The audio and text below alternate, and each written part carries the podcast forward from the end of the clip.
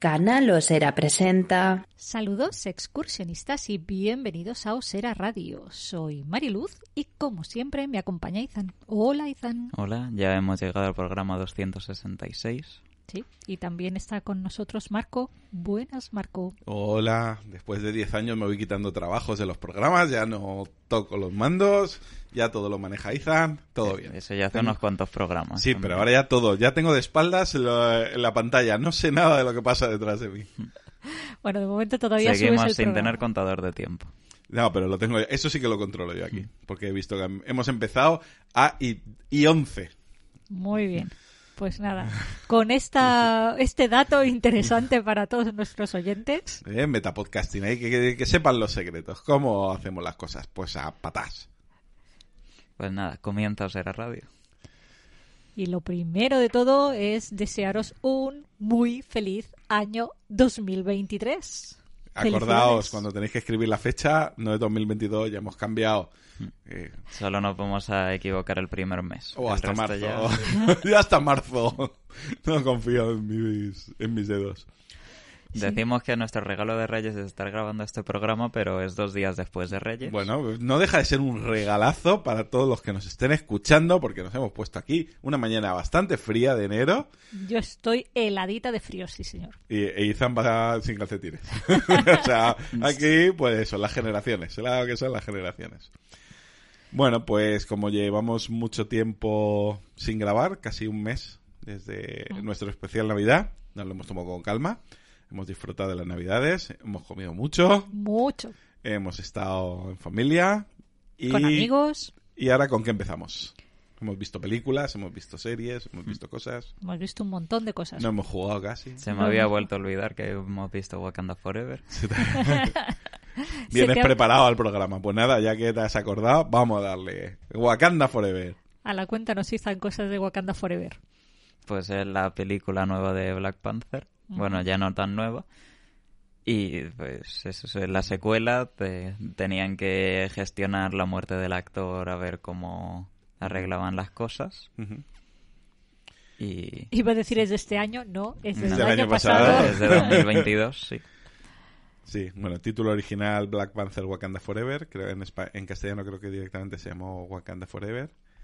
Eh, la vuelve a dirigir Ryan Coogler, que ya dirigía la primera película. Y un reparto súper coral para intentar, pues eso, eh, cubrir. Ya en este tipo de películas de Marvel el reparto suele ser bastante coral, pero aquí tenían que cubrir pues la baja del actor principal de, de la saga. Que por ser precisamente el actor principal también llevaba mucho peso en la serie. En la serie no, en la... Bueno, en la serie de películas. Sí, Claro. estado- En- eh, de hecho, lo que pasa es que también, quizá por su personaje y por todo lo que también tenía mucho peso, de hecho, en el propio universo. O sea, no es pues que haya caído un personaje secundario, es un, alguien que no solo era importante en su saga de películas, sino que venía siendo importante también pues en las últimas películas de, de Vengadores y demás. Así que, pues el reparto muy coral, con repitiendo prácticamente todos los de la película, de la primera película, eh, eh, con mucho peso para Letitia Wright, que por las noticias de, de rodaje es un milagro que esto haya salido bien, porque esta mujer, digamos que la cabeza no es su mejor virtud, antivacunas militante, y alguien alguien que la quiere Qué buen momento a- al- para... claro preci- hombre precisamente es cuando A ver, los- si no, no sería antivacuna si no tuviera que ponerse ninguna nueva. Claro. Claro. Eh, entonces, eh, alguien que la quiere mucho o alguien que quiere mucho su carrera le secuestró el móvil y entonces ya no ha vuelto a tuitear desde hace mucho tiempo y parece ser... Pero claro, eh, estamos en un momento donde el rodaje había que llevar mascarillas, había Claro. que... Claro. Pues mucha precaución. De hecho, los rodajes es donde las precauciones prácticamente siguen. Porque, claro, parar un rodaje es, son unas cantidades de millones alucinantes. Sí, las probabilidades de que alguien se ponga malo... Sí, sí. Claro, de- hay que- mucha interacción entre gente, es la Claro. cosa. Entonces, eh, luego está Lupita Ngo, eh, Dana y Gira, que son las tres mujeres fuertes protagonistas, junto con Angela Bassett, que obviamente pues te- eh, es otro nivel de interpretación y se come a su A su reparto. hija. Se, eh, se come todos los repartos realmente. Y luego es verdad que es un reparto mayoritariamente femenino porque los personajes masculinos de Winston Duke eh, y Martin Freeman pues sí que son más muy secundarios y solamente pues tenemos a Tenoch Huerta como el antagonista, cuesta llamarlo villano, el personaje de, de Namor. Que es una de las cosas que a mí me, más me están gustando de las últimas películas de Marvel. Que no tiene villanos per se, tiene antagonistas. Ya lo, ve- lo veíamos en Eternos, lo hemos visto lo hemos visto en, en bastantes películas de personajes que dices, bueno, mm, es están el malo según, intentando- es- según donde mires. Están intentando hacer lo mejor que pueden para ellos, Mm. para su pueblo, para la gente a la que tienen que proteger. Eh, una, una brevísima sinopsis, Ethan. Pues no me acuerdo ya del orden de las ocurrencias ahora mismo. La Wakanda está intentando proteger su uso de vibranium y Talocan más porque de- ellos tienen como también son una nación submarina con un montón de suministro y entonces Wakanda y Talocan están ahí entre sí aliarse contra el resto del mundo, separarse y enfrentarse entre ellos. Y tienen, en Wakanda tienen sus problemas por eso de que están cambiando de rey y intentando recuperar a Black Panther. Es una película de 2 horas 41 minutos. ujú. Iba a decir no muy larga. Bueno, Está en la de- media, De la sí. media de lo que Del suele cine, ser una sí. película más de Marvel y demás eh, Sí, a día de hoy. En las últimas habían bajado la duración. Esta película para mí tiene, tiene que cargar un peso muy complicado, que es una película que va a ser mm, más difícil de, de entender dentro de unos años. Y es, claro, el peso de la muerte de- del actor La por muerte sorpresa. real, claro. O sea, entonces había muchas maneras de enfrentarlo. Si hubiera sido alguien menos importante, pues hubieran optado por un recast. Ya se va a hacer con, con algún personaje en Marvel. Ya se ha hecho por, por, por de- desavenencias de contrato. Y ahora se va a hacer por el fallecimiento de un secundario en, en las próximas películas de los Vengadores. Pero aquí, claro, estamos hablando de, de un tipo que había que lleva sido el peso de... y había sido se había convertido en cierto icono para una comunidad que es la que ha apoyado estas películas y sonaba un poco de falta de respeto decir vale ahora Chala es, es este otro muchacho iba a costar entenderse se podía haber hecho y hubiera funcionado pero han optado por algo más complicado y es mostrar fuera de pantalla la muerte, o sea, no mostrar la muerte, sino mostrarla fuera de pantalla, la muerte del, de, de Chala, y repartir el manto. Empezar a ver, pues, que es un manto muy pesado y que nadie lo quiere coger realmente y nadie lo asume. Claro, eh, las escenas del funeral tienen ese metalenguaje de que es al mismo tiempo la muerte de Chala como la muerte de, de Broswick. ¿Cómo se pronuncia? La habré pronunciado mal. Y claro, eh, las propias letras del inicio de Marvel, que siempre vemos personajes, aquí son todas escenas de, de Boswick. Y claro, esto dentro de 10 años, cuando la muerte de este actor no tenga importancia real en cómo se va a entender. Sí, ya haya toda- pasado un poco... Claro. Claro que no esté el contexto de la Claro, todos esos 10 también. primeros minutos tan dramáticos, tan emotivos, que ahora lo son porque sabes todo lo que ha pasado, ¿cómo se percibirán dentro de...? No lo sé. Mm, Pero ahora mismo la verdad es que funciona muy bien, porque digamos que ya llena la película de un peso. Esta es quizá la película menos humorística de Marvel, eh, inclu- incluso superando a Eternos, que ya era una película que, que andaba que tenía una solemnidad y un peso, aunque tenía un par de personajes secundarios. Aquí el humor es muy poquito el, el que hay, hay mucho peso en la película. Hay como, como que la película tiene una solemnidad. Hmm. Sí, no, no han llegado, salvo momentos así muy puntuales, lo típico del alivio cómico, Sí. ese tipo de... Sí, no, hay alguno, aquí- pero es muy, Muy leve. Muy leve. Sí, pero han conseguido hacer funcionar una película con un tono más serio también. El- la película presenta dos personajes importantes, en teoría importantes para el futuro. Uno que en la película sí que es importante, que es el, el personaje de Namor.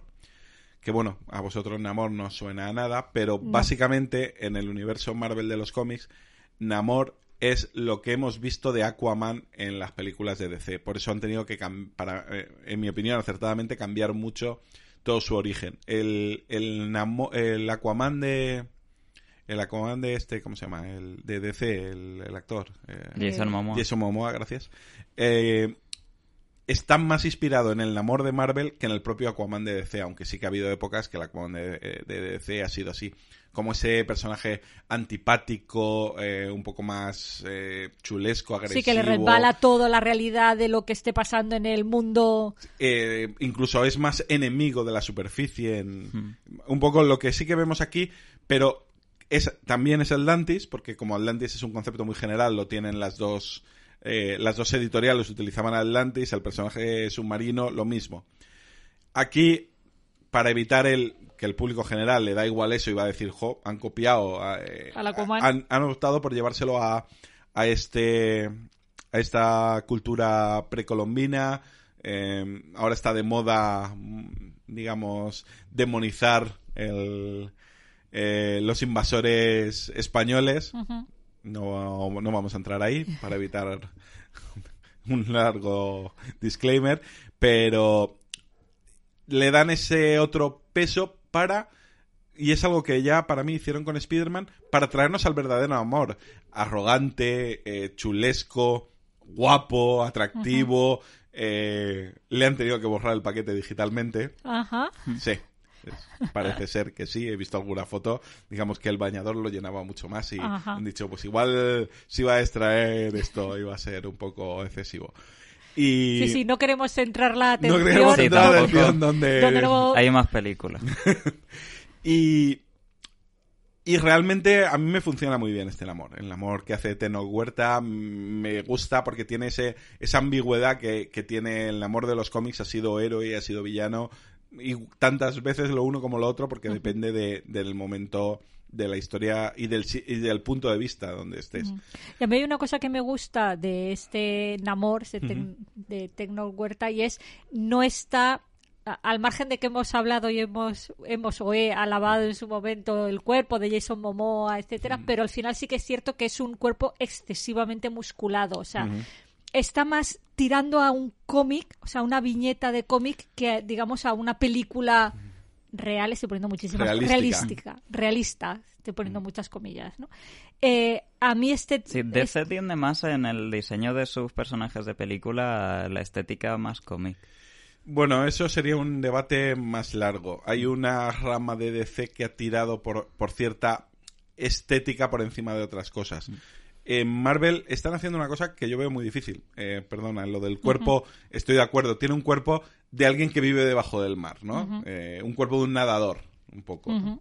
Es a lo que te referías. Sí, sí, exacto. O sea, eso me, me gusta más, me encaja más con el personaje, por lo menos con el personaje que nos están mostrando en esta película. Con lo cual, pues eso para mí a favor. Y otra cosa que es, ole, estamos en una película de TVOs, pues si el personaje de TVO lleva alitas en los tobillos, pues le vamos a poner alitas Mm. en los tobillos y va a volar. ¿Por qué? Porque en los TVOs vuela. Y ya está, no vamos a dar explicaciones raras, tal. Sí. ¿Es magia? Pues magia, pues para adelante. No hace falta ponerle las alas de gigantescas para que soporte el peso que se supone Tiene que debe- alitas, vuela, ya está. Mm, Hay otros que vuelan sin las alitas. Claro, Tampoco eh, y- hace falta está. justificar mucho. Exact- sí. Y hay otro personaje que en teoría será importante más adelante y que la presentación aquí a mí me sobra. O sea, a mí es el personaje donde no encaja. O sea, parece que la han metido con calzador. Y es el personaje de Riri, la que será Iron ¿Quién Heart. Es, eh, la chica esta que van a salvar porque porque eh, los de Talocan la quieren matar porque es la que ha creado la máquina esta Ah, y sí. demás. Y se la llevan y se hace una armadura porque va a ser una de tantas Iron Mans eh, posteriores. Esta será Iron Heart. Y, y se queda como muy mm, pegote en la película. A mí creo que todo es como un detonante, por eso de que la salvan y demás, pero es todo bastante absurdo. Entonces no... Personalmente esa parte no me ha gustado. Iba a decir, a mí me ha pasado tan desapercibida como que ya ni me acordaba de que ese personaje estaba en la película, o sea que hasta ese punto. Aunque más- qué es más? cierto que en mi caso no tiene ninguna ningún mérito, ni de mérito, porque es- mi cabeza va por libre. ¿Qué más cosas tenéis por ahí que, que A mí, recordéis?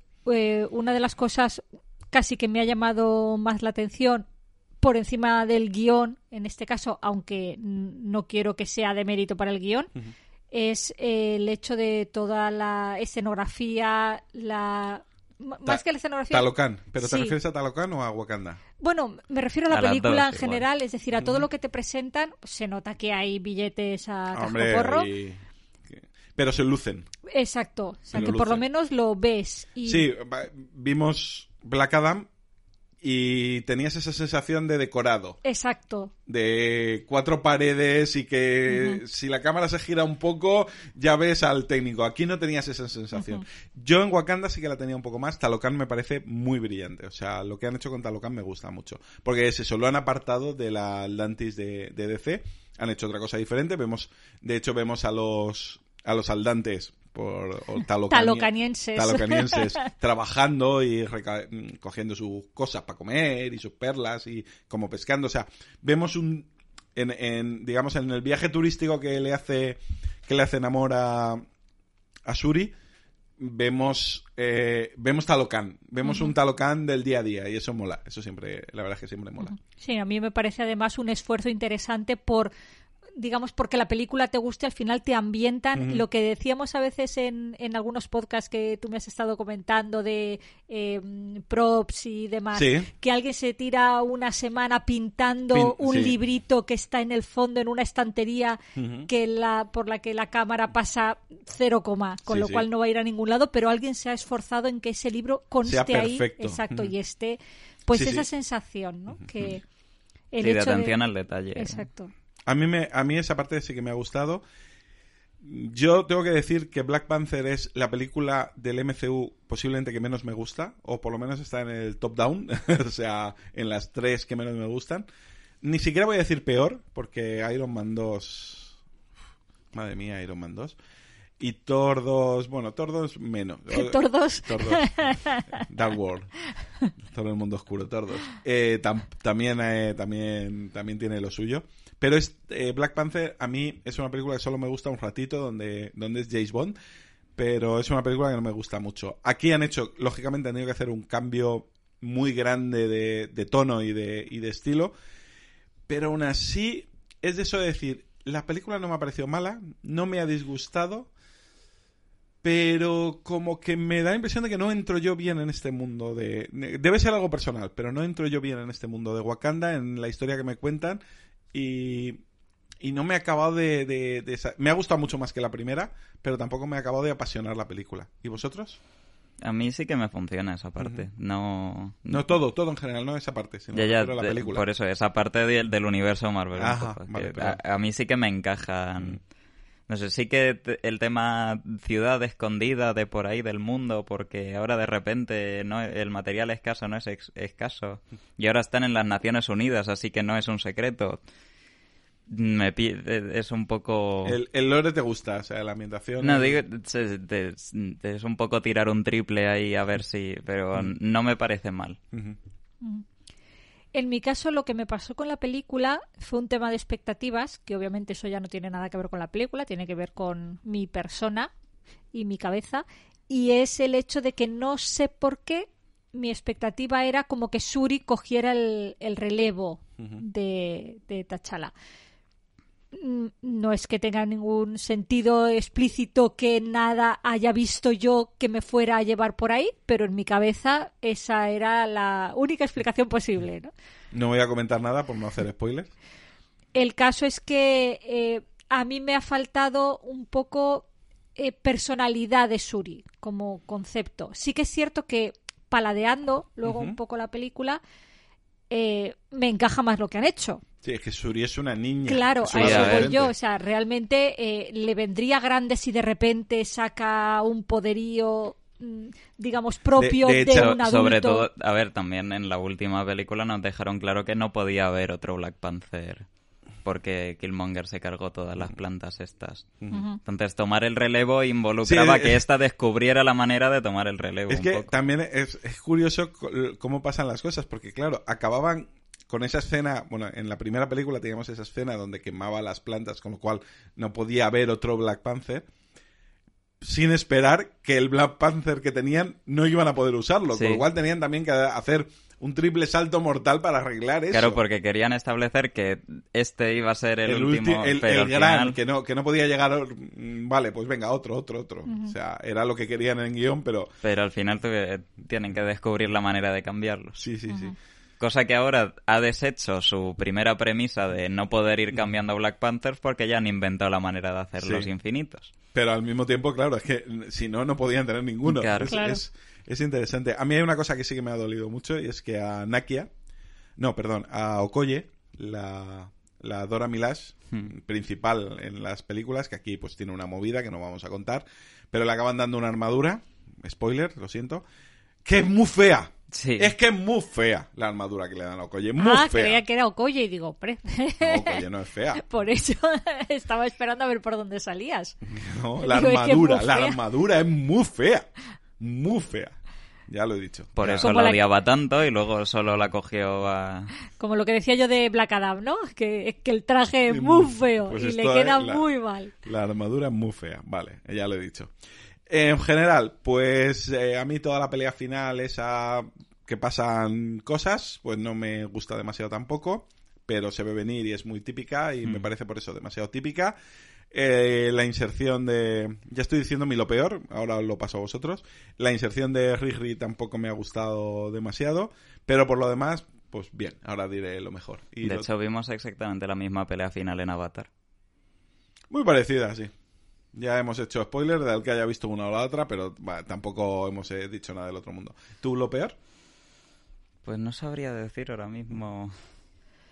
Yo para mí, por no eh, llevarme mucho en el tema de Suri, que como digo es cosa de mi cabeza, realmente no es cosa de la película, sí que voy a generalizarlo un poco más diciendo que eh, para mi gusto igual se me ha quedado excesivamente coral.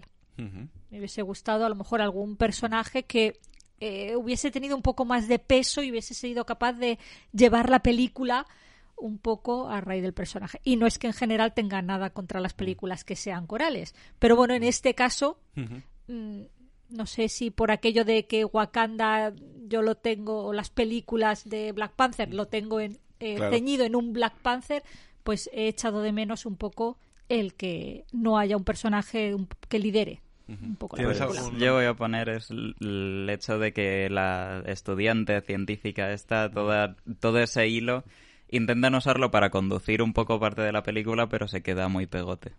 Vale, eh, lo mejor para mí, bueno, voy a decir una eh, a nivel, digamos, fuera de la propia película y es conseguir sacar adelante este proyecto dado lo que pasó y hacer una, una película más que digna, me parece una película más, más que correcta.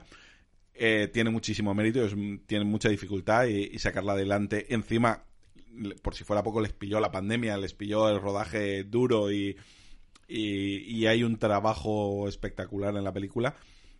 Y por otra parte, mm, este en amor, por Dios, lo del niño sin amor, por favor, al que se le ha ocurrido que le corten las manos y no le vuelvan a acercar, dejar acercarse a un teclado para escribir guiones nunca más, pero todo lo demás del amor, me gusta lo que han hecho con él, me gusta en lo que lo han convertido y creo que es un personaje que puede dar mucho de sí en el futuro del MCU. Yo antes de decir mi lo mejor, lanzo una pregunta a la mesa Venga. porque es eh, leyendo un poco para Leer, Aunque- leer es malo, aunque ¿eh? solo fuera recordar de qué iba la película y por dónde iban los tiros y poder volver a hacer una composición de lugar de mis comentarios al respecto de la película, he leído que alguna crítica respecto que de que la película la película completa, no solo lo que es el inicio, que era un poco donde yo me había ceñido, es en exceso un homenaje a Black Panther, en este caso un homenaje Sí, a, a Broswick. Chadwick- Broswick. Chadwick- Broswick o algo así. Sí, es que eso Em, lo, podrá- lo podrán pronunciar en su, su familia. Pero... En mi caso, sí que es cierto un poco lo que hemos comentado al principio, y es que el inicio de la película, obviamente porque es el funeral y demás, es un homenaje clarísimo y muy emotivo y todo lo que ya hemos comentado, y podría quedarse excesivamente largo según las circunstancias, pero luego el resto de la película no lo recuerdo con esa sensación que han estado, que se les ha ido la mano homenajeando a Black Panther. Y No sé si es cosa de mi memoria nula. También, o- yo creo que es, es- ha muerto el rey y el familiar más cercano de toda la familia que es la protagonista de la película. Y el único y el principal defensor de Wakanda es normal que durante toda la película repercuta en las decisiones en general, porque sí que le dan vueltas durante toda la película la muerte de de, es- de De Black Panther. T'Challa. Pues sí, yo veo que tiene mucho peso, pero no lo veo como un homenaje excesivo, lo veo como que tiene sentido, ¿sabes? Para cualquier decisión que se toma después de eso que se tenga referencia a... Sí, como parte algo- del guion claro. coherente, ¿no? Yo, yo estoy de acuerdo con, con Ethan en lo que iba a decir yo. Creo que, obviamente, la muerte de Chala, eh, que es la muerte de Broswick, eh, tiene un peso absoluto en la trama, pero yo creo que homenaje es el principio y, lógicamente, el final. Algo que no es sorprendente, el giro que le han dado emotivo al final, porque era necesario y creo que era eh, de ley, como se dice, ¿no? Creo que era, es justo homenajearlo porque ha sido alguien pues que ha llevado adelante un personaje que hace unos años hubiera sido imposible. Pero yo no creo que el, el tema homenaje lastre para nada la película. Ya digo, salvo... Sí que es verdad que tarda mucho en arrancar la película porque estamos homenajeando. Vale, ahí sí que puede ser un lastre. Ya lo he dicho que a futuro no sé cómo cómo envejeceré a toda esa parte de la película. Pero luego es, ha muerto el rey, nadie, o sea, quien está tomando el mando es, el manto es la, la reina madre, la madre que, que luego se va a ver metida en unas movidas que la superan y realmente yo creo que lo que hace la película es mostrarte un montón de personajes superados por las circunstancias y que tienen que eh, reaccionar mm, por un lado con la responsabilidad del reino y por otro lado, como ha dicho Ethan, con el dolor personal, porque no se ha muerto el rey, se ha muerto un hijo o un hermano, o un amante o un, o un amigo en los cuatro personajes principales de la película. Entonces, claro, es, es como... eh, claro que tiene peso, pero yo no lo veo como un homenaje. Yo estoy de acuerdo con, con lo que ha dicho Ethan. Y ahora ya puedes. Ya Hemos puedo- contestado adecuadamente a tu consulta. Habéis contestado con vuestro mejor criterio, que es lo mejor que se puede pedir en estos casos. Pues en mi caso, en cuanto a lo mejor, eh, la verdad es que estoy dudando, creo que un poco por todo este sentimiento de coralidad, que yo creo que voy a decir algo que se me va a ir también, eh, yo creo que en la parte de Avatar, que igual ahí es lo único bueno, pero el tema de esa, ese cariño puesto en el mundo que nos están presentando, igual que me gusta el origen de los superhéroes y demás, me gusta mucho cuando me La presentan, exacto, me presentan mundos coherentes, mundos trabajados, donde eso hay muchos detalles que me hacen una visión, o sea, permitirme el sumergirme, nunca mejor dicho en este caso que es un mundo acuático, en el mundo, ¿no? Y no sé, esa parte me, me ha gustado mucho. Vale, ¿tú lo mejor, Ethan? Pues a mí el hecho de que sea una película de Black Panther y consiguen que se sienta como película de Black Panther sin tener a Black Panther en dos tercios de la película. O sea, la, la O- crea- o más.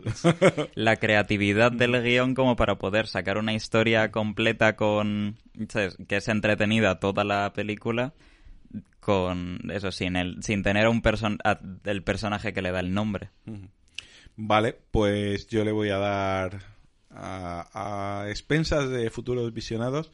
De momento le voy a dar siete ositos. Pues mira, los mismos que le voy a dar yo. pues yo le voy a dar ocho Muy bien. Pues vamos, hacemos brevemente, creo que por el tiempo que llevamos va a ser un monográfico de películas, así que hacemos brevemente Matilda, el musical, que, me- Vale. que la hemos visto Mariluz y yo. Eh, título original, Izan, haz tú la ficha, si no estás todo el tiempo callado. El título original es el mismo El mismo, sí. No, es Matilda de Roald Dahl, el musical, para ser exactos. Será de musical. Eh, Sí. Roald Dahl's Matilda mm, de musical. Lo- hemos puesto dos veces el título en castellano al guion Por eso. porque somos así de especialitos. Eh, ¿Duración? es- Dura una hora 57 minutos. Lo dirige Matthew Warchus. El guion es de Dennis Kelly, Tim Minchin y Roald Dahl. Bueno, Roald Dahl es el Es autor au- del, del libro, ya no puede escribir Mm. el guion porque por lo que sea está muerto. Ah, Y Tim Minchin, el es productor musical. eh, claro, es el que ha hecho, supongo que el que ha hecho las canciones, todos los números musicales, la adaptación al musical. El reparto, Sí, están Alicia Weir como Matilda, Emma Thompson como Agatha Trunchbull, que es la directora. La Sana Lynch es la profesora, Miss Honey. Stephen Graham es Mr. Wormwood, que es el padre. Y Andrea Riceborough es eh, la madre. Vale, esto es la adaptación de a película del musical, que era la adaptación a musical de la película. Es cerrar el círculo. Eh, se hizo la película que ya hemos comentado en la osera, de Matilda, película que yo personalmente adoro, porque es un origen mutante precioso.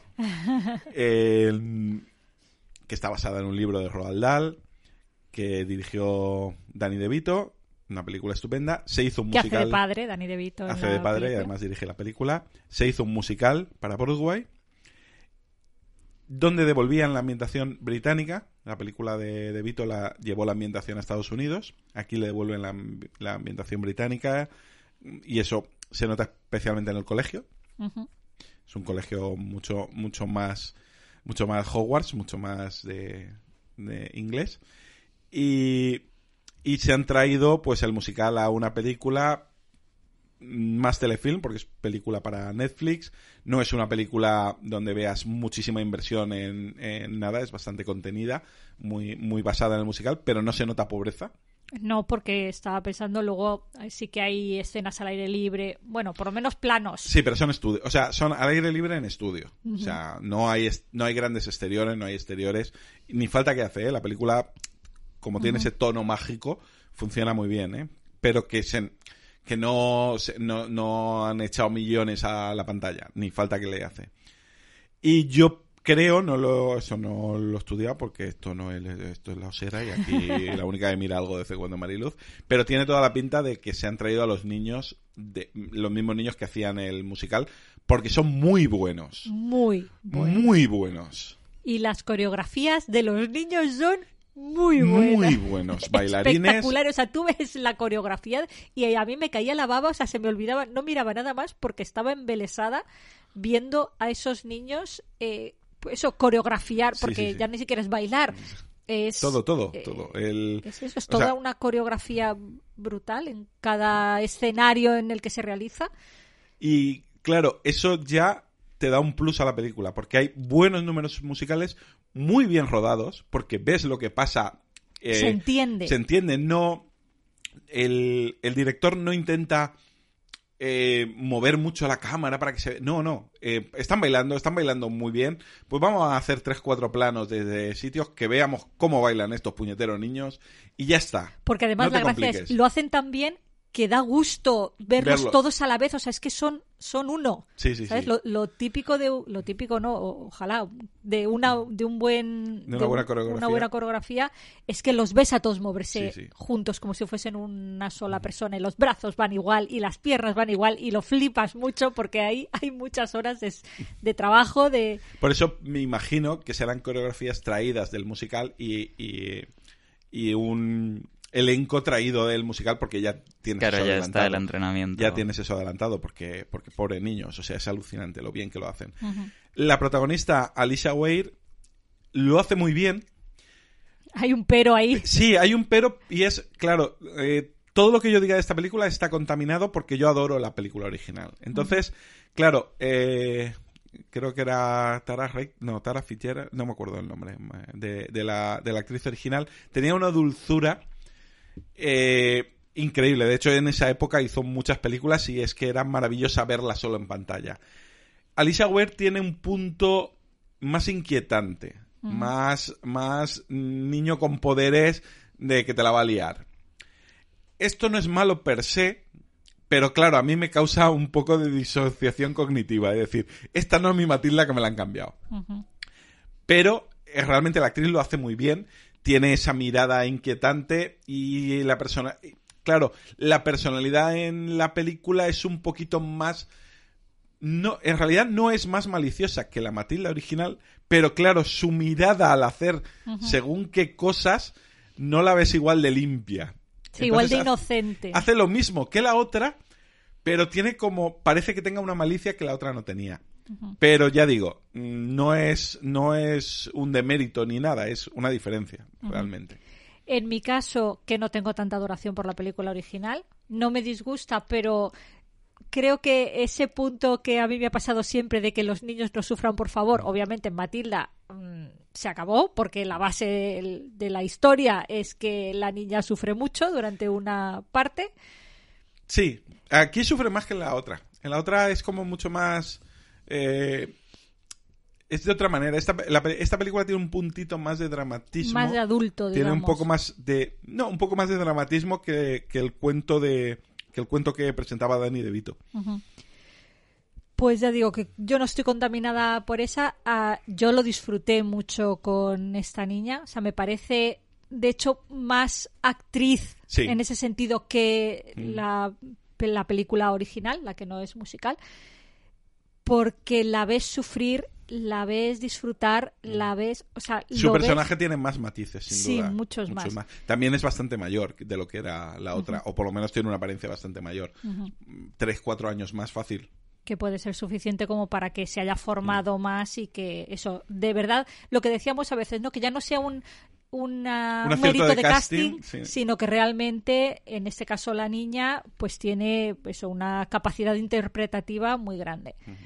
Con lo cual, yo la miraba y, y, de nuevo, no sé, a- hoy es el... Esta película es la película de que se me caiga la baba, porque yo, igual que miraba los números musicales y se me caía la baba, yo miraba a esta niña y lo he vivido con ella, ¿sabes? La película. O sea, me, me ha llevado mucho a su... O sea, me la he creído completamente. y para que la película sea realmente necesitamos unos villanos a la altura sobre todo una villana a la Una altura villana a la altura. Que es esta Agatha Trumbull que ya en la película original era muy impresionante, pero aquí es que encima la porque físicamente era impresionante, aquí es que encima tenemos una actriz que da la impresión de que lo está gozando. Está gozando ser malvada. Emma Thompson, puestas con un, con un, un traje de látex enorme, pero sus ojos y su, Y su inter- boca. y su boca y su interpretación están ahí. Y es que está espectacular. Está espectacular Emma Thompson. A mí mi impresión es que lo está gozando. Es- cuando te dan un villano así, ella que pues que no ha podido porque las actrices no suelen tener, es una mujer que tiene un sentido del humor, es una comediante estupenda y aquí le da ese punto de maldad absoluta que tiene la Trunchbull, que es la gracia de esto es que claro, tú estás viéndolo siempre desde el punto de vista de los niños, con lo cual el mal tiene que ser un mal absoluto. Y entonces Trunchbull tiene que ser el gran mal y, y- y aquí lo es, es maravilloso Además, mala por ser mala. por ser ma- porque Sí. es malvada y Sí, es, sí. es fantástico. Y luego tenemos a los padres que son eh, muy tienen menos peso que en la que en la película original donde lógicamente pues De Vito y, y- y la que además era su mujer en la vida real si no recuerdo mal hacían una pareja muy buena en la película aquí tienen menos o sea la historia claro tienes a Emma Thompson que se lo come eh, todo. Entonces le acercas el eh, es mejor villana y te lo otro son más una molestia, salvo un par de escenas donde están más agresivos, pero no, no son tan importantes. De hecho, yo creo que se... Y incluso desaparece el hermano que aparecía en la película, no sé si en el cuento original de Roald Dahl había un hermano, pero eh, aquí desaparece ese hermano que, que tenía, que tenía Matilda en la película. Yo la he disfrutado, la verdad es que me ha gustado y si os gustan los musicales, solamente una pega y es que los subtítulos de Netflix eh, de las canciones, por lo visto las canciones están dobladas también y claro, los subtítulos iban conforme al, a la canción do- doblada en castellano, con lo cual no era lo que estaban diciendo y me causaba problemas, me causaba muchos problemas porque no tenía nada de sentido lo que estaba leyendo con lo que estaban cantando. Aparte de eso, todo bien. Yo mm, quiero eso anotar un, un Claro. punto más que a mí me llamó especialmente la atención, me gustó mucho y es hay un cuento O sea, de hecho, ella está escribiendo, por circunstancias, ella está escribiendo un cuento, bueno, contándole un Contando, cuento. contando, que la eh, bibliotecaria es genial, el personaje Es de la bibliotecaria es genial. Y, y ese cuento que ella se va inventando, cómo te lo van hilando, cómo lo han metido en, el, en, En la la, trama. trama, cómo lo han ido parcelando, ¿no? Porque se supone que ella se está inventando esa historia que le está contando a la bibliotecaria y se la va dando como por fascículos porque no sabe cómo sigue. Entonces, toda esa parte de la trama me parece maravillosa. O sea. Sí, está muy Un- bien. un está muy bien porque eso es todo nuevo, además. claro, y No sé si está en el- igual está en el cuento original. claro, a lo mejor está en el cuento y no tiene ningún mérito No, en este caso a la hora de la Sí Mérito siempre va a tener. Siempre va a tener porque hay que integrarlo. Mm, En el otro guion no lo integraron, lo llevaron por otro sitio. si fuera el caso. Pero te digo, me parece muy chulo el haber integrado esta parte como hilo conductor de una historia. Lo voy a dejar ahí porque así si Claro, sí, lo porque veis, hay ciertos sorpresas, giros ciertos matices, cosas interesantes ahí. Pero esa parte me gustó muchísimo. Vale. Pues nada, vamos a traer a Ethan otra vez al programa. y vamos a hablar de el gran bombazo comercial de fin de año y de principio del 2023 que está arrasando en la taquilla una vez más, de lo cual yo me alegro mucho. Que Todo es lo que sea a favor del cine. todo lo que sea a favor de que la gente vaya al cine, Estupendo. todo bien. Avatar, el sentido del agua, que es cuesta abajo. eh, película... ¿Eso es un símil para tu ¿Eh? opinión de la saga? Es un símil para... No, no, realmente no, es agua, para mí es agua estancada. o sea, no... No fluye. Pero bueno, hagamos la ficha y luego empezaré a, a hablar.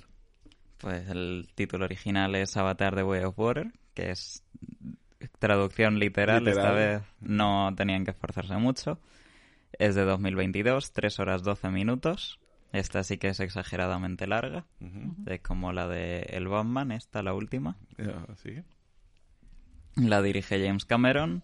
La escriben James Cameron, Rick Jaffa y Amanda Silver. Y bueno, el reparto es- son El reparto- voces y captura de movimiento, Claro, sobre son todo. voces que, que como la hemos visto doblada, pues no, no lo hemos podido apreciar. Eh, Sam Worthington, eh, Zoe Saldaña, Sigourney Weaver... Bueno, seguro vuelve sí que aparece. Sí, que aparece, pero... Puntualmente. Sí, pero aparece completamente digitalizada, porque sale mucho más joven. De...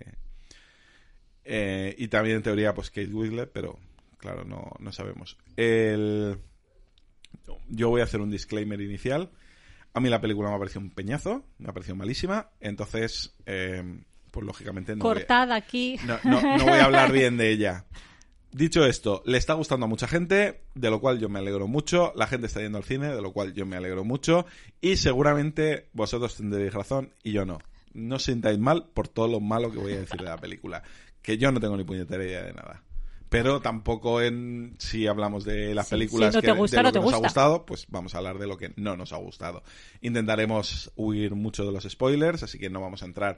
Pero realmente es una película que los spoilers no son importantes, porque no hay grandes sorpresas. Las cosas que van pasando siguen una trama y, en fin, no vamos a decir quién muere, quién vive, quién nace, quién... porque no, no es plan de reventarle la película a nadie, si es que queda alguien que no la ha visto y que la vaya a querer ver, pero... Porque la cartelera era como súper corta, ¿no? Sí, sí, han quitado, han llenado eh, los cines de Avatar el sentido del agua. De hecho, en el estreno hubieron multisalas que solo ponían esta película.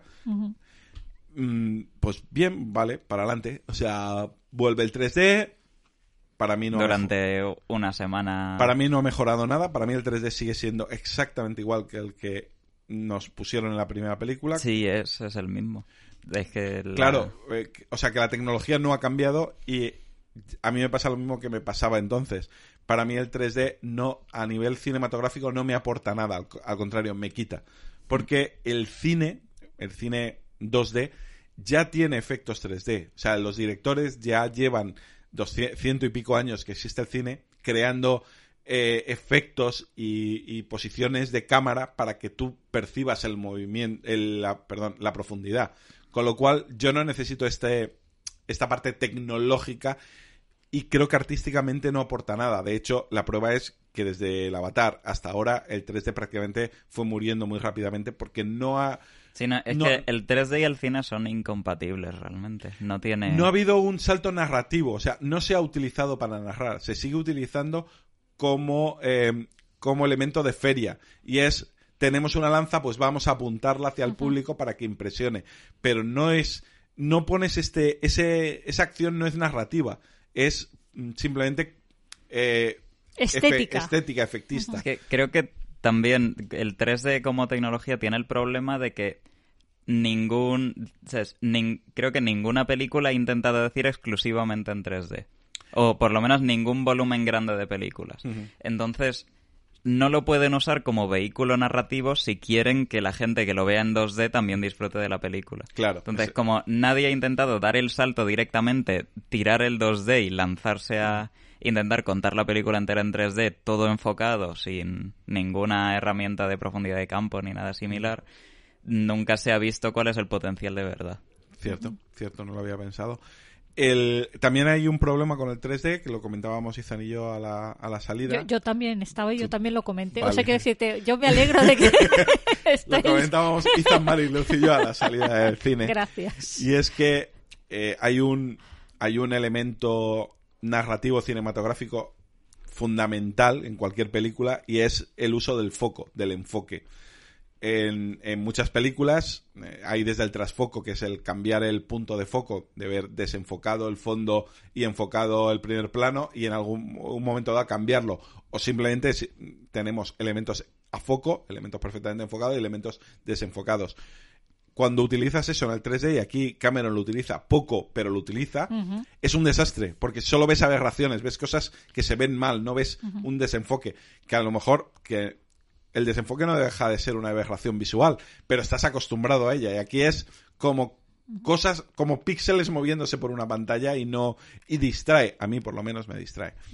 Respecto a eso, por lo menos mi- la sensación en mi caso era más eh, cuando el concepto enfoque-desenfoque de fondo era sobre personas, es decir, para hacerte un primer plano, Sí. alguien que está hablando, un ser humano, Sí. bueno, ser humano o avatar O- o lo que sea. Eh, en primer plano me resultaba aberrante porque es como si fuese una pegatina, es decir, te sacaba a mí me sacaba completamente de la Sí, película. pero porque no ves el fondo, ese es el problema. Que com- o sea, intentas mirar al fondo porque está en 3D y están tienes los dos planos donde tú los quieres tener, pero no ves el fondo porque está desenfocado. Entonces, claro, tú solo ves el personaje ahí fuera y un plano borroso detrás. Pues eso, que cuando era cuando se trataba de personas mm, personajes Sí. hablando en primer plano mm, me sacaba completamente de la película, no me gustaba nada. En mi caso, sí es cierto que cuando lo que estábamos viendo en 3D era tema de eh, fondos, de ponerte en contexto, ver la jungla, el mar, eh, etcétera, cómo vuelan, es decir, que lo que te estaban contando en ese momento no era una persona hablando, sino era contarte, ¿sabes? Sí. Eh, El enseñarte un poco todo, exacto. En esa parte a mí el 3D sí que funcionaba y sí que me resultaba más inmersivo y, y fue agradable, ¿sabes?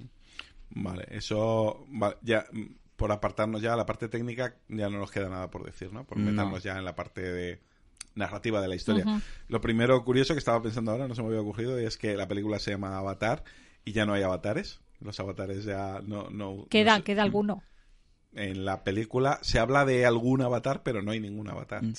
Está el amigo. El amigo en principio es Avatar todavía, que yo sepa. ¿Qué amigo? El- es que no me acuerdo cómo se llamaba. Eh, el delgadito. Bueno, eh, sí. Es que no, con- no, no contextualizas la relación que tiene con el resto. Amigos hay muchos. Hay y delgaditos son todos. Pero bueno, eh, yo... Vamos. eh, Sí, que no si te lo enseñan. Si no me perdí, no hay avatares. Eh, Ya son como bueno, una evolución. No, se comenta que pueden haber avatares, o sea, que, que sí que los utilizan, algunos utilizan avatares, o sea, sí que hablan alguna vez, utilizan la palabra avatar un par de veces, pero na- mm, yo creo que en la película no sale ningún avatar. Da igual. Esto, Ha- Habría que esto es- definir también el concepto avatar, que esa es otra, ¿no? O sea, el- No, es cuando un humano se mete en una maquínica y sale una, un, un Navi, digamos, sintético y lo manejan. Era lo que pasaba en la primera película. ujú. Eso eran los avatares. en este caso la evolución Claro, de le han eso metido es la que te consciencia meten el, de los soldados. te meten el chip Claro. entonces sigue siendo el concepto avatar pero evolucionado es Porque como tú el- estás muerto. Claro porque ya no hay no estás Es enganchado un a una avatar, máquina pero la persona está muerta. exacto en vez de la máquina ver, lo que, que- tienes es un Que esto, esto no era una crítica, era No, un no, no. comentario porque estas cosas pasan Mm. en el cine mil veces. Ya el, el nombre de la saga es Avatar y punto. O sea que no, no, esto, esto no es, no es ni mucho menos crítica. Para mí el gran problema de la película es que está muy El mal guion. escrita. Está muy mal escrita. O sea, es un corta-pega de chorradas de instituto de películas de los 80 con adolescentes inadaptados insoportables, mascotas mágicas y, y niños inaguantables que merecen la muerte varias veces. Eso para empezar. Mm, para mí es un problema muy grande eh, la película. Entonces, prácticamente, mm, como en la primera escena, en la, primer, en la primera escena de conflicto ya es el niño haciendo lo que su padre le ha dicho que no haga en la primera escena de la película. Y eso lo vamos a ver repetido una y otra y otra y otra vez hasta que acabemos vomitando a- en azul. Claro, me parece tan a- o sea, tan perezoso a la hora de escribirlo, tan de- que ya lo sé, que, que es que ya lo sé, que ya me lo has contado, que llevamos tres horas y media aquí y me lo has contado cuatro veces esto. Me has contado que este niño es inaguantable, esta niña, por supuesto, es inaguantable y que este niño no se adapta a su familia, que ya lo sé.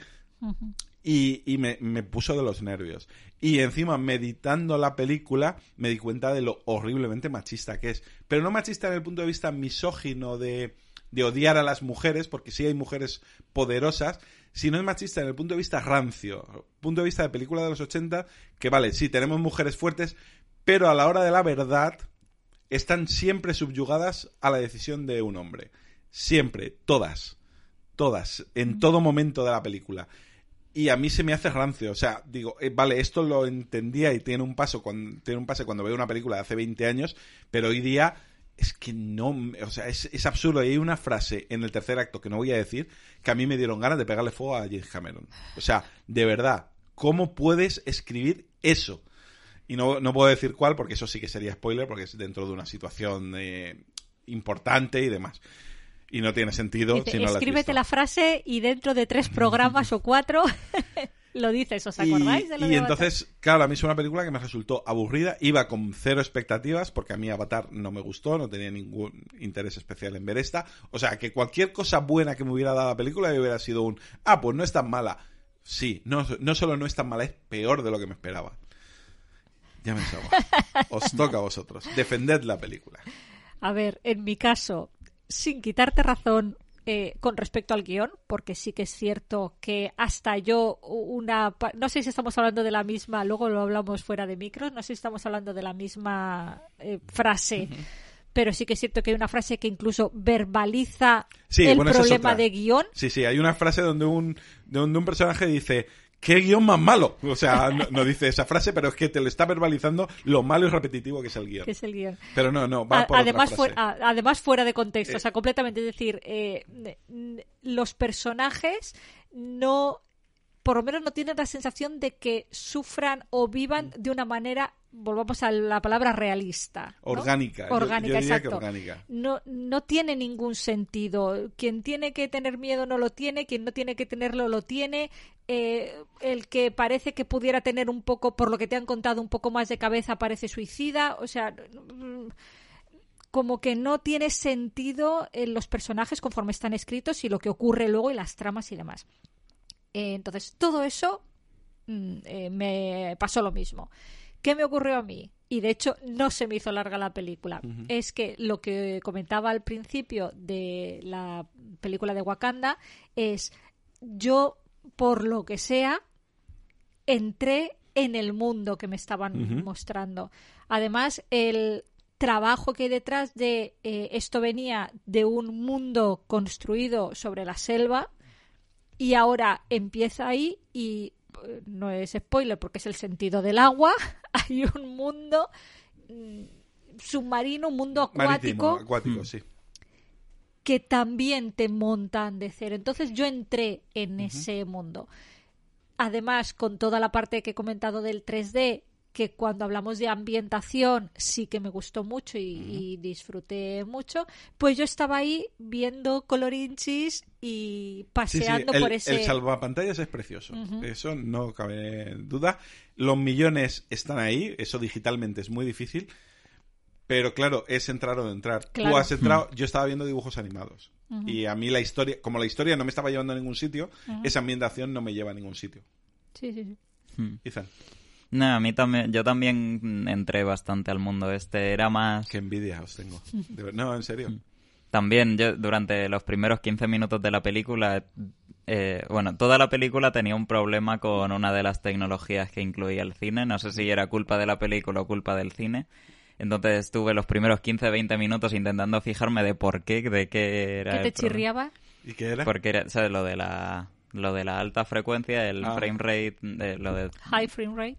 Que la película es a 48 fotogramas por segundo, parece que a veces sabía y a veces no. O sea, sabía tramos de 5 segundos en los que estaba y 5 segundos en los que no. Eh, por lo que he estado leyendo, eso es lo que hace esta tecnología. Es decir, no es que esté todo a 48, sino que los eh, partes de, las pel- de la película que por el 3D consideran que eh, puede generar más problemas visuales, los ponen. Eso ahora Ah, pues lo hacen en los peores momentos posibles. Ah. Así que eh, lo eso, subían eh, eso es- 48. pues lo que entendía. Es otro problema serio, entonces. Yo no me di ni cuenta y digo. eh, Si, si si ahora alguien- encima es adaptativo y se adapta en todos los momentos que no es, porque un personaje mueve el brazo y veo un PowerPoint del brazo y luego me están enseñando en escenario y se ve todo perfecto, está mal hecho. Pero sí, yo estuve un, bastante tiempo intentando pensar en por qué está hablando una persona y gesticulando y se veía mal y de repente gira la cámara y la ca- el giro de cámara es perfecto y digo, a ver. Entonces, la primera parte me estaba fijando en eso y la segunda parte ya estaba más en el universo que me presentaban y tal. Ahí ya estaban en el mundo del agua y de eso. Es más la ambientación y la parte de han conseguido hacer todo esto digitalmente que la historia. Para mí también hay, hay un problema en la parte final que... Es verdad que yo ya a la parte final, al, al gran clímax final, yo ya llego cansado y, y, entre comillas, cabreado por, lo, por la manera que habían tenido de llegar hasta ahí, de contármelo. Pero hay un hay una gran escena final, un, un gran, una gran secuencia final donde hay muchos personajes en acción, muchísimos, eh, todos los de la película, y de repente, eh, parece mentira que diga esto, pero está tan mal dirigido o tan mal montado, tan mal dirigido en mi- a mi modo de ver, que de repente desaparecen todos y nos quedamos con Hmm. muy poquitos. Pero sin una explicación de qué pasa con los demás. ¿Por qué ya no están todos los demás? ¿Por qué pasan ciertas cosas? Hay, hay unas que sí que están bien resueltas, pues el- no recuerdo, igual eso estaba ya en la primera, pero el tema de, del eclipse diario, que hay, hay como una pequeña noche durante Ah, sí. todos los días, que, nos han hecho una preparación de, una, una anticipación de guion muy buena para que al final, eh, narrativamente, el final pase de noche, que era lo que quería el director, supongo. Pero, pero, ¿qué pasa con todos esos personajes? Aparte de que, como tú has dicho, actúan de formas que no son eh, coherentes con ellos mismos la mayoría del tiempo y con ciertas habilidades que se supone que deberían de tener y que de repente dejan de tener. Y aprendizajes que, que se ponen a hacer en un momento en que dices, no tiene sentido eh, que pase esto ahora. Entonces, claro, yo mi problema es que la película de no, no me, o sea, me, me está echando todo el tiempo con estas cosas. Me hubiera gustado disfrutarla más, pero toda esa parte estética, toda esa parte que sí es muy bonito, es muy bonito y está muy bien. Eh, los dibujos animados están muy bien, pero a mí no me sirve de nada si no me estás contando algo con eso. Ya digo que es problema mío principalmente y que todos los que lo habéis disfrutado os envidio profundamente porque han sido tres horas y media que me he cascado Yo recuerdo que salí a mitad a echar una medica porque uno ya tiene una edad y, y ahí cabe lo que cabe. Y miré el reloj y dije, madre mía, todavía queda hora y media. o sea, yo, yo pensé eso, digo, madre mía, todavía me queda hora y media de película. Y, no, y seguía sin interesarme. Una pena. Con respecto al guion, sin intención de cebarme, pero No, no, no. tú- sí, sin intención de evitarlo tampoco, sí que es cierto que además de todo lo que hemos comentado de que los niños ah, y los personajes eh, escritos me pasa también el concepto este de que los malos son muy malos y ya está. Y ya está. Hmm. Cosa que decíamos, por ejemplo, en Matilda tiene sentido porque la película y el guion es así. Claro, y es, te un- es un encaja. cuento infantil. Exacto. Aquí me da mucha pereza. Es decir, ese concepto de tienes que odiar a este porque así luego todo lo que le pase, si es que le pasa algo, que no Mm. quiero poner spoiler, eh, lo vas a disfrutar, ¿no? Es como te lo, para que puedas disfrutar después, tienes ahora que sufrir tenemos mucho. una escena de crueldad absoluta, du- muy larga, o sea, muy elaborada, que no tiene, o sea, que narrativamente no sirve No, de eso nada. ya era solamente eso porque te caiga mal. Eh, Es, es por sadismo, o sea, hay, Sí, sí. hay Hmm. 10 minutos de secuencia que son por sadismo de decir, mira qué malos son todos estos, qué bien lo que les va a pasar, porque sabe lo que les va a pasar luego, porque encima te lo están anticipando.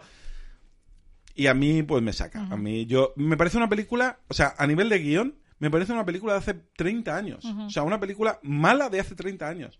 Porque es todo en base a cortapegas de, de cosas que ya he visto Sí, mil veces. típicas. Y, y una cosa. Dedito, dedito, dedito. No, si es que. A ver, Voy a ponerle a Ethan una botonera de sonidos para cuando Marilu saque el dedito. Es es que ya no tenemos cámara. Bueno, por James eso. Cameron es el de Titanic. Correcto. Correcto, ¿eh? Y yo la primera media hora de Titanic me dormí y dije, "Mm, esto no es para mí, porque me parecía un guion ridículo. Más, más tópico y más aburrido y más absurdo no podía ser. Pues no, no, por no hacer spoiler, pero yo vi una parte de la película y dije, he cambio de película y esto es Titanic. Lo prometo. No sé, Lo- yo no- luego yo- fuera de micros, Claro, yo no he visto Titanic. claro, luego fuera de micros hablamos y decimos cuál. No, yo no puedo, no he visto Titanic. Bueno, pero yo te la cuento y Ah, te vale. digo cuál es y tú disfrutas de mis conocimientos. Genial. de, de mi opinión. El tal cual, o sea, yo lo vi y dije, eh, jolín, o sea, bien está que a lo mejor mm, quedaba bien, o sea, tenía sentido con la trama, ¿no? Pero no me repitas película, invéntate otra cosa en este momento, ¿sabes? No Es sé, que a- evoluciona un Cam- poco. A Cameron el agua le gusta mucho porque ya hizo eh, que también tenía cosas así de, de gente a punto de ahogarse y, y- y demás. Vale, mm, pues vamos con lo peor. Yo ya lo he dicho, eh, son muchas cosas y tampoco quiero Sí, hacer creo que sangre. de, eh, todos es la parte del guion. Vale, Sí. pues eh, eh, lo mejor. Para mí lo mejor, ese mundo que me muestran, que me parece increíble, me parece maravilloso que, iba a decir un ser humano, que un grupo de seres humanos, porque esto no es cosa de uno, aquí ha trabajado muchísima gente, sean capaces de mostrarme todo eso con ese nivel de detalle, con eso de que cuando vas pisando eh, se iluminan cosas y hay fluorescentes y...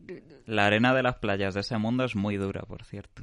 Sí, pues no ¿Por deja qué no huellas. deja De- ¿Huella? deja, pero... ¿Sabes? Tú pisas Bueno. una playa en Alicante y pisas una playa allí... Pero los navis son muy ligeros, ¿eh? eso Mm. sí que es verdad. Son grandes, pero ligeros. Y además, ya no solo ligeros, sino que eh, tienen la habilidad de caminar de manera sigilosa. Pero bueno, eh, que sí. Eh, Ethan, tú lo mejor. Pues sí, es un poco... eh, se- La película son dos cosas, el guion y todas las cosas guays tecnológicas que intenta hacer James Cameron cada 10 años. Entonces, pues sí, de la parte tecnológica, digital, de... Que sí, has hecho una cinemática de videojuego, pero todos los videojuegos de la época en la que tenían cinemáticas desearían haber podido hacer eso. Vale, mi lo mejor es que se acabó. O sea, en el momento en que acaba yo sentí una felicidad. Es como cuando llevas todo el día unos zapatos que te aprietan y llegas a casa y te los quitas, pues eso sentí yo cuando se acabó la película. Yo, Ese, una ese cosa- placer. una cosa- ¡Otro dedito! Hoy es el día de los deditos. Y es que yo, por si acaso, porque. Te pusiste zapato cómodo. no, por si acaso vi la primera antes de ir a ver la película. Porque digo, bastante que, que no me entero la mitad de las veces. Cuando me pongas una trama un poco compleja, yo empiezo a perderme. Como para que encima, si hacía falta o era de agradecer el tener un poco de contexto, yo me lo pierda. Y yo vi la primera. Sí que es cierto que hay alguna cosa que a priori eh, te anticipas tú porque estás recordándote o volviendo a algún punto concreto de la primera, pero no hace falta. Luego al final no te lo verbalizan, pa- no sí, te lo... Te lo verbalizan todo. Eh, son conscientes de que hace 10 años de la película que la gente no se va a acordar y hay las cuatro cosas medianamente importantes de motivación. Madre mía, motivación. Pues eso.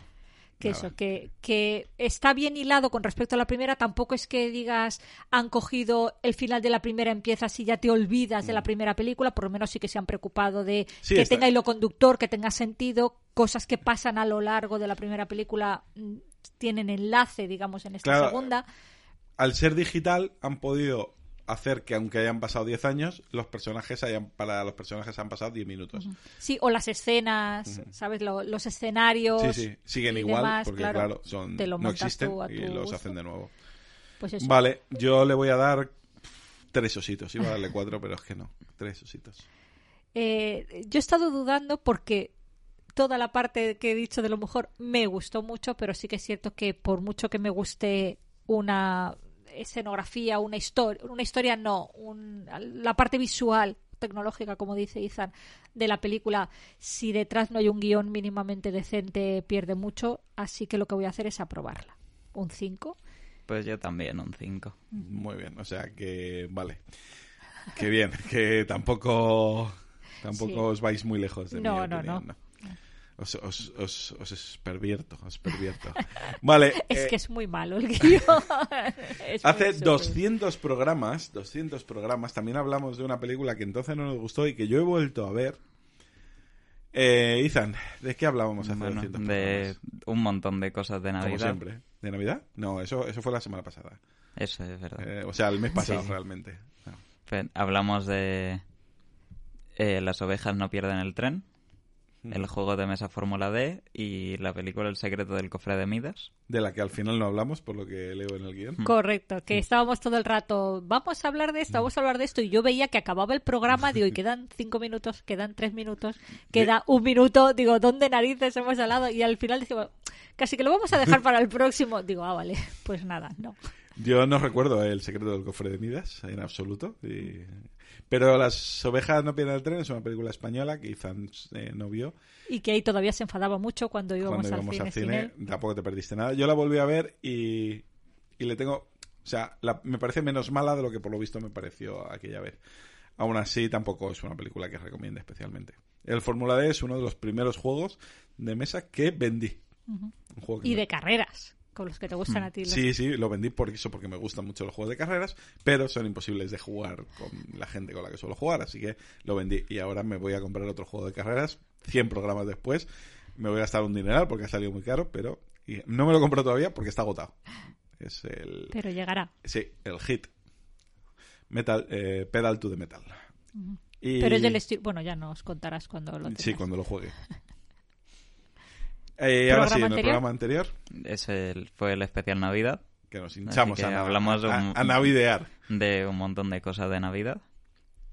eh, Love Actually, del especial de Guardianes de la Galaxia, de Nightly, del Saga Rush, del Mr. Christmas, Mr. Christmas decora tu casa. de Navidad contigo, Navidad de golpe y porque no nos dio tiempo más, porque mira que nos gusta a nosotros estos programas de Navidad y ver cosas Navideñas. navideñas. Aquí el espíritu nos invade por Ah, completo es una manera de poner, claro, lo- eso lo solemos hacer a mediados de diciembre y ya nos vamos poniendo, nos Claro. ponemos a tono. Con eso, nos ponemos a tono con eso. Y con el turrón, que ya nos ponemos hasta Sí, las trancas yo a partir, de hasta el día Navidad. uno no compro turrón, pero a partir del día uno, cada vez que voy a comprar, vuelvo con una tableta.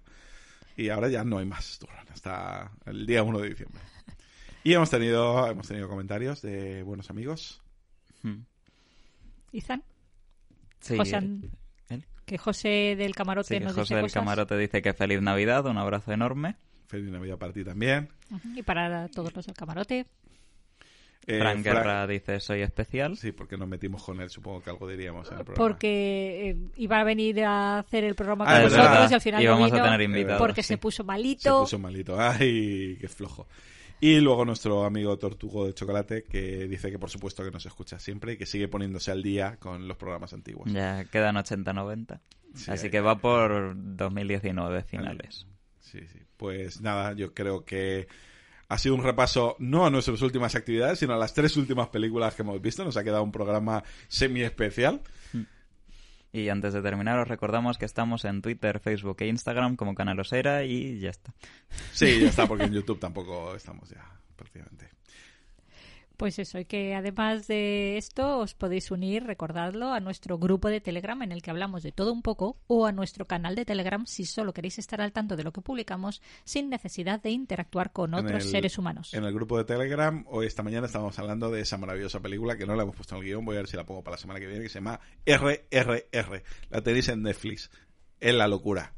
Al final, yo también la he visto. Tuviste el final, Bueno, al final, media hora, tres cuartos larga. pero es que dura tres. Ah, vale, entonces. bueno, y el principio. Vale. Vi el principio y luego la. Te dormiste la siesta, saliste y...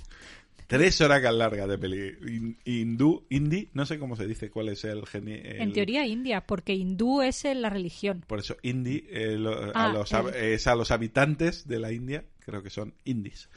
Eh, y si no, pues lo que sea. Si alguien nos escucha Eso, que que no- conoce, pues que Mm. nos diga la manera correcta de llamarlo. El, ge- el gentilicio. Pues, Iba a decir el genitivo. ¿no? Sajón. O sea, nos podéis escuchar en vuestros portales de podcast favoritos como iVoox, Apple Podcast, Spotify o Google Podcast y os podéis suscribir si no os queréis perder nada. Porque aunque otros programas tienen más oyentes, nosotros tenemos a los mejores. Y con esto nos retiramos por fin. En el próximo programa seguiremos presumiendo de las cosas que hacemos en familia y que nos gustan. Nos escuchamos en dos semanas y hasta entonces, sed felices. Adiós. Adiós.